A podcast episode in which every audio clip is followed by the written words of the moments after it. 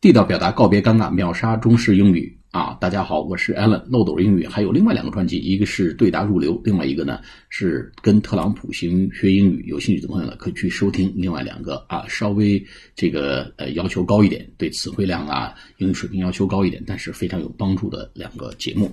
好，我们上次讲这个叫插队，Don't cut in the line。呃，don't cut in the queue，别插队。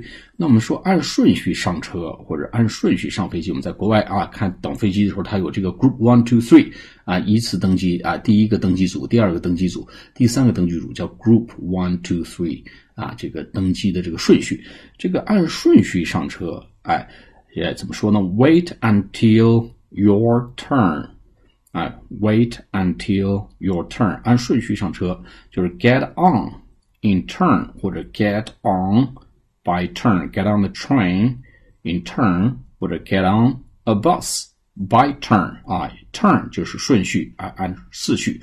Wait until your turn，别着急，现在还没轮到你，等轮到你再上车。Wait, please wait until your turn 啊，依顺序上车，依次上车的意思啊，请按顺序上车。Please, please wait until your turn，或者 please get on in turn，都是按顺序上车的意思。好，下次节目再见，谢谢大家。